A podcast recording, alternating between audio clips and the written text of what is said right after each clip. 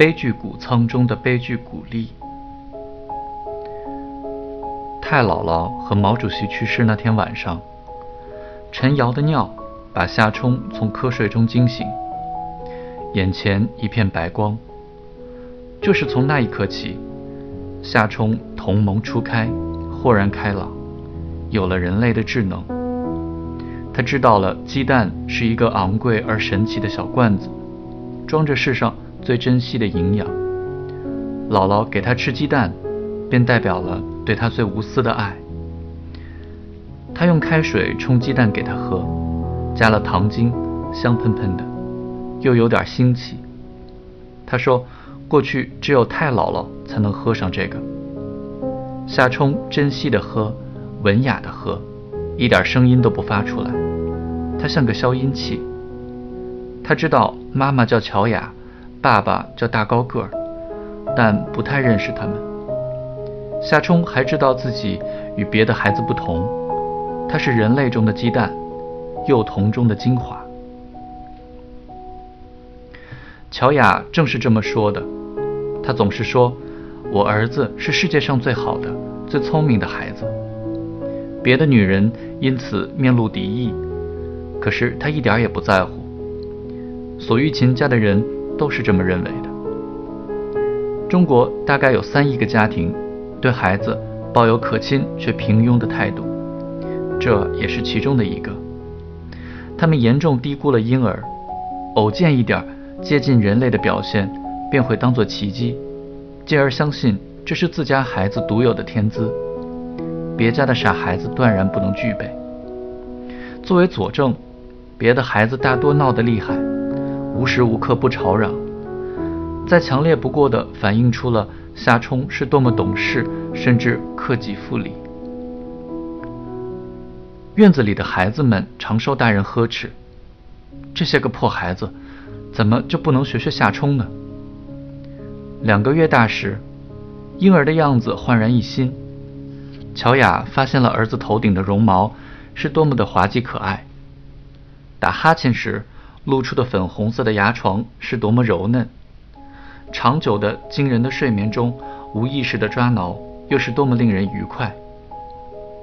他用鼻子蹭他的头顶，一股奶香，把耳朵贴到小胸脯上，听到心脏有力的鼓动着，在他的薄薄的肚皮下，内脏是完美的，运行的有条不紊。他热切地观察他打嗝。咧嘴、小便，感到惊奇。这个婴孩携带着自然界的秘密，像上海牌手表一样精确运行着。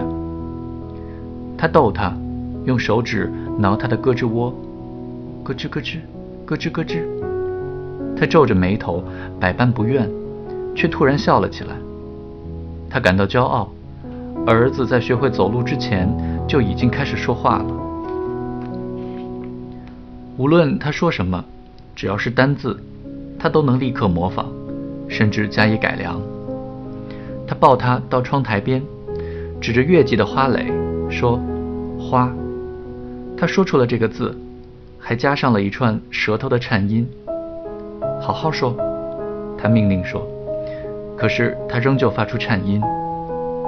乔雅试图反过来模仿他，却发现自己的舌头无论如何。也做不到那么柔软灵巧，于是他咯咯笑起来。这是乔雅生命中最惊人的发现：儿子在逗他玩儿。他是坐在窗台上的颤音歌手，狗，后舌的颤音，来，舌面的颤音。他很生气，坏，打，他也说打。尾音结束于一连串的叩击声中。他的眼仁乌黑明亮，盯住他，饱含忠诚，渴求夸奖。他把他抱在怀里，一遍又一遍亲他。他又让他当众表演，获得无数惊叹。我儿子天生就会说俄语，他炫耀说。烦闷在这些瞬间化为乌有了。他正追随着婴儿重新经历生命。哪个孩子比夏冲更可爱？绝对没有。这孩子不活泼，怎么可能？你看，咯吱咯吱，咯吱咯吱。他初来乍到，身获好评，春风得意，人人都爱夏冲，尤其是女人。阿姨们总要摸他的小鸡鸡，叔叔们摸一下就完了，阿姨们则贪婪得多，摸了一下还要再摸一下。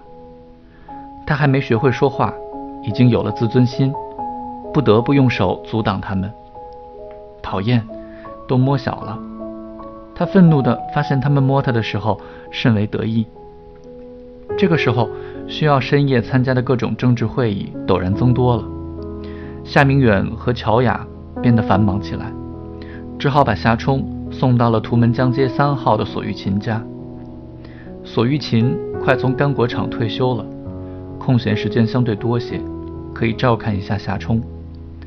从此，他在姥姥家里度过了三年多。夏天的傍晚，他推着一辆木头学步车在院子门外的胡同里漫步。姥姥是他的导游，总是让他看看。就好像这个世界很值得一看似的。看看姨姥姥干啥呢？姨姥姥抠脚丫子呢。看看那烟囱高不高？那烟囱冒黑烟呢。看看这小狗好看不？这小狗太难看了，赖皮狗一个。看看那几个老头干啥呢？那几个老头吹牛逼呢。吹牛逼呢。夏冲重复说。对了。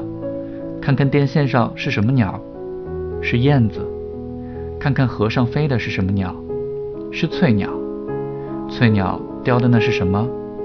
是鱼。翠鸟为啥叼着鱼？因为那鱼不听话。要是哪个小孩子不听话，翠鸟就要把它叼走喽。夏冲惊奇地四处打量着，试图记住他说的每一个词，可是。他们太深奥了，于是他放弃了思考，转而咯咯笑起来，推起学步车就跑。姥姥在后面追赶着，站住，站住，不许跑！他紧张地回头瞥了一眼，继续跑，不能让老太太捉住。啊，快跑，快跑！看看这小子跑得多快！姥姥对路人喊叫，他越发得意，使劲倒腾着两条关节不太会打弯的腿。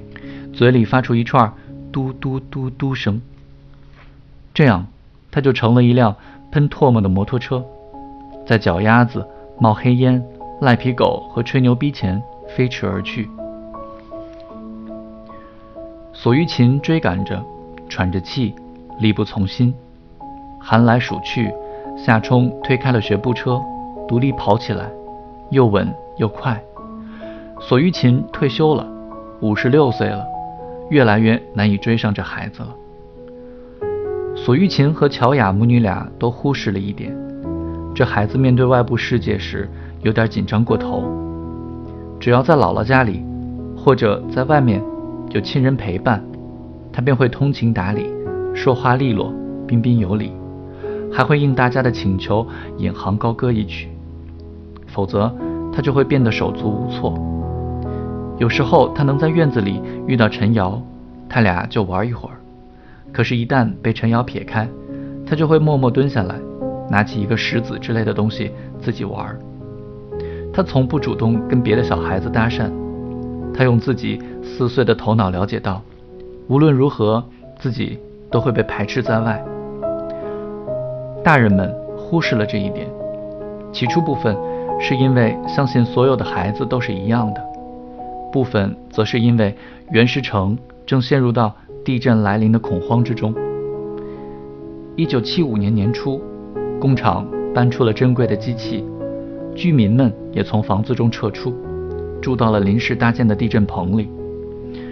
为了有个照应，乔雅夫妇也住回了娘家。一天晚上，乔雅正在照看煤炉，忽见天边闪出了一道道白色光带。她仅仅来得及惊叫一声，地面已经站立了起来。建筑物摇晃着，抖落雨点般的砖石。地震棚里的索玉琴刚想去抱夏冲，夏冲已经不见了。这时，乔雅目瞪口呆地看到丈夫猛然从他身边窜了过去，高喊着：“地震了！地震了！”借着暗淡的星光，他看见夏明远状如一个古怪、慌张、勇猛的三头怪，左肩上擎着他的宝贝儿子，右肩上扛着他的宝贝自行车，在醉酒般摇晃的建筑物中间蹦跳着，消失在茫茫夜色之中。你怎么没想起我来？从此，乔雅怀着真正的怨恨质问丈夫，一直问了二十四年。你还扛着自行车呢。